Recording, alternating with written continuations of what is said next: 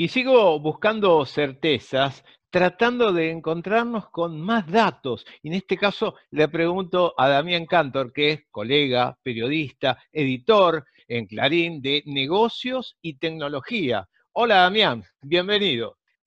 ¿Cómo te va Andrés? Bien, Gracias por llamar. Gracias eh, a vos, por, te llamo por una nota que está publicada que tiene que ver con el mundo de los influencers, las apps y la posibilidad de, bueno, hacer negocios y un manual de buen, buen uso o buenas costumbres. A ver, contanos un poco de, qué se trata todo esto. Bueno, el mundillo de los influencers tiene que ver con toda la explosión que hubo en materia de digitalización, eh, los hábitos y especialmente en las redes sociales. Aparecieron muchísimos personajes que lograron captar audiencias, seguidores, pero por millones. Eh, justo estoy trabajando en una nota que tiene que ver con cómo se está reformulando todo el negocio de los recitales, teniendo en cuenta el tema de la pandemia. Y uno de los, uno de los grandes protagonistas de estos recitales se llama Neopistea. Neopistea es un trapero, es una música que se difunde por redes sociales, y este muchacho tiene nada más y nada menos que más de un millón y medio de seguidores, tanto en Instagram como en YouTube. Bueno, tener semejante audiencia, hoy esos protagonistas son los medios de comunicación del futuro, por lo cual es muy atractivo para las marcas y las empresas tener comunicación con ellos, hacer publicidad a través de ellos. Claro. El gran problema que está surgiendo en este momento, como toda nueva costumbre, nuevo hábito, nueva tendencia, y especialmente en el ámbito de las tecnologías, hay un enorme vacío legal. Por lo cual las propias empresas hoy están tratando de ver cómo hacen para transparentar ese vínculo comercial que tienen con estos influencers, no solamente con los artistas, hay gente o protagonistas dentro de las redes sociales que tienen muchísimos seguidores, que hablan de deporte, que hablan de cocina, que hablan de moda. Imagínate para una marca de indumentaria, una persona que tiene muchísimos seguidores dentro de una red social, cómo puede llegar a impactar y cómo puede llegar a vender mucho más a través de ellos. El problema... Al estilo de los eh, grandes deportistas que por usar un buzo X o una gorra X, bueno, ahí detrás hay un negocio. Pero digo, esto con gente común, como decís vos, o que canta, o que hace una torta o, lo que sea, ¿no? Hay alguna gente, y especialmente porque se especializan en determinado, por eso logran tantos seguidores, se hacen especialistas en un determinado tema, y esos verticales, esos, esos, esas temáticas tan especiales, les produce mucho impacto a las marcas. Entonces, una marca eh, de repostería, eh, a las grandes eh, fabricantes de alimentos que producen marcas para consumo masivo, una persona que hable de cocina les resulta muy interesante. Por lo cual, esa persona de repente sale, aparece hablando de un determinado tipo de producto, lo recomienda, pero no queda claro que hay una relación comercial por detrás, por lo cual genera muchas controversias eh, y muchas discusiones, incluso dentro de la propia industria, eh, dentro de la propia industria publicitaria, las agencias de publicidad, las agencias de comunicación, eh, no saben cómo abordar bien el tema. Les parece muy atractivo el formato tan espontáneo de comunicar a través de redes sociales, que sean personas anónimas, anónimas en el sentido mediático que nosotros conocemos como la tradición, y se entablan relaciones comerciales que pueden ser o pago de dinero, o puede ser por entrega o canje, lo que nosotros en los medios conocemos como canje, que es la entrega de un producto o un servicio a cambio de precisamente esta promoción encubierta que existe. Ahora redactaron un manual, se pusieron de acuerdo por lo menos en una serie de normas básicas, como precisamente para, eh, por lo menos, dar un poco de claridad al tema, para no generar tan... buen uso, ¿no? Digo, y un esto... de buen una especie de guía, son recomendaciones. Nunca funcionan las recomendaciones, porque en general e-, este tipo de cosas, las propias costumbres te van llevando y, va, y, van evolucionando. Eh, y lo primero que dijeron es, bueno, que en esos videos y en esas relaciones comerciales aparezca por debajo la publicidad, publicación paga o un ah, aviso pago. Claro. ¿Entendés? Como para que la gente, el consumidor, para que vos sepa que, estás viendo algo publicitario.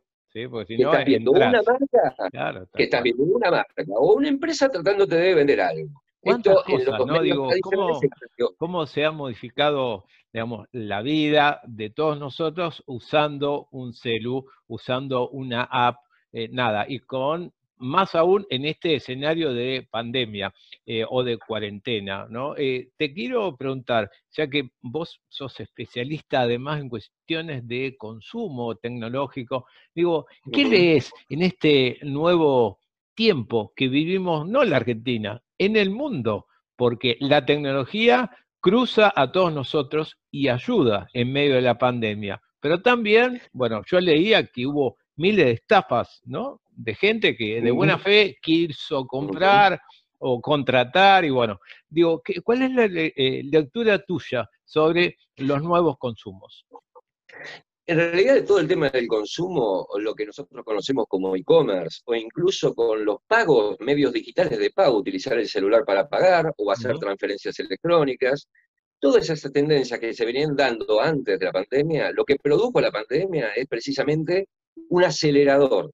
Ah. Lo que se esperaba que estas tendencias, ahora te voy a dar un dato que salió hoy, el Banco Central acaba de publicar, que por primera vez en la historia se realizaron más transferencias electrónicas por medios digitales, sea por home banking, por el celular como medio de pago, mm. que operaciones en cajeros automáticos.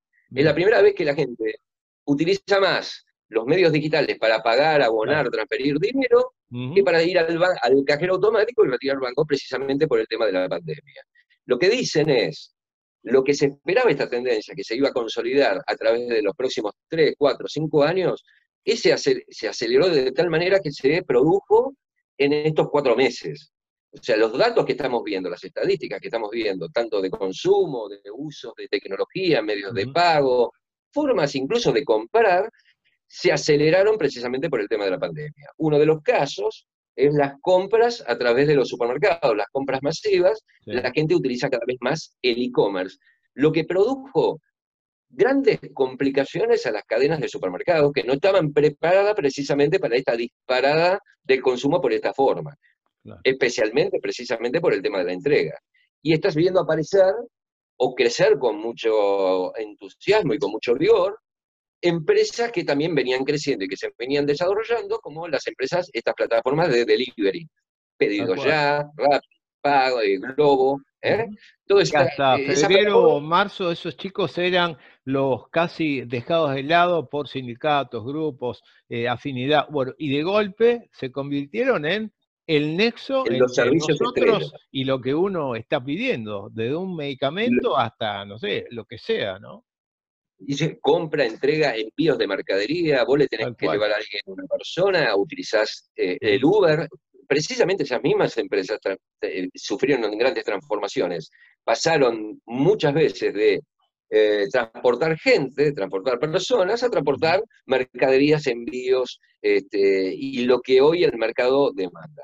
La gran pregunta a futuro es, una vez cuando recuperemos esta normalidad, o una nueva, vayamos a una nueva normalidad, ¿cuánto de todas estas costumbres y hábitos van a continuar más allá de esta crisis que estamos viviendo y que estamos padeciendo? Claro. Eh, vos sabés que hay un dato, y está muy estudiado, que un hábito, un, un hábito se adquiere cuando una conducta se repite durante 21 días. Si durante 21 días vos te acostumbraste a hacer otra cosa distinta de la que venías haciendo, a los 21 días, este, es un promedio obviamente, se transforma en un hábito. Por lo cual, si hoy, eh, en este en medio de esta pandemia, muchas de las personas cambiaron, por ejemplo, las cosas que compran. Te voy a dar un dato. Bueno, por supuesto, ya es muy conocido que los productos más consumidos, que más crecieron durante la pandemia, tienen que ver con lo que, con la salud, los productos de limpieza, el alcohol en gel y todo lo demás. Pero eso fue en un primer momento, digamos, la gente se abasteció, tomó recaudos a, través precisamente de la información que iba difundiendo por el tema para evitar el contagio y demás, y eh, una vez asentada o ya resuelto esos problemas de los más inmediatos, empezó a consumir otro tipo de cosas. ¿Y hoy qué estamos consumiendo? ¿Cuáles son los productos más vendidos por las cadenas y por los autoservicios? Por ejemplo, las bebidas alcohólicas de alta graduación, por ejemplo, el gin. El consumo de gin creció en el lapso de la pandemia un 77%. Es un dato gran, revelador de que ese tipo de consumo que antes se hacía en bares está pasando al hogar. La gente traslada ese tipo de consumo hacia el hogar, como una forma de gratificación, si se quiere, o demás. Las bebidas alcohólicas de alta graduación son grandes estrellas del consumo en la pandemia. Qué dato, eh, Tiene que ver ¿Eh? Buen dato, digo, el de la transacción electrónica y este, dos datos impactantes. Te hago la última consulta cortita y por supuesto, gracias por este tiempo, Damián. Peligros de acá para adelante con todo esto nuevo, atractivo, que nos genera como vértigo, ¿no? Apretar un botón y que te traigan lo que vos querés y al toque, listo, y me olvido. Digo, peligros de acá hacia adelante por estos usos. Tenés lo que veníamos hablando con el tema de los influencers. Hay muchas actividades que son muy novedosas y que se fueron consolidando a través de la pandemia y que no están reguladas. Eh. Incluso estábamos hablando de las plataformas como Pedido Ya, Delivery, este, Globo, eh, me estoy olvidando Rappi, eh, que es la otra gran empresa, o incluso Uber, que generó mucha controversia cuando llegó al país y comenzó a operar, y que incluso en la capital están prohibidos y vetados para, operar, por lo menos en forma legal.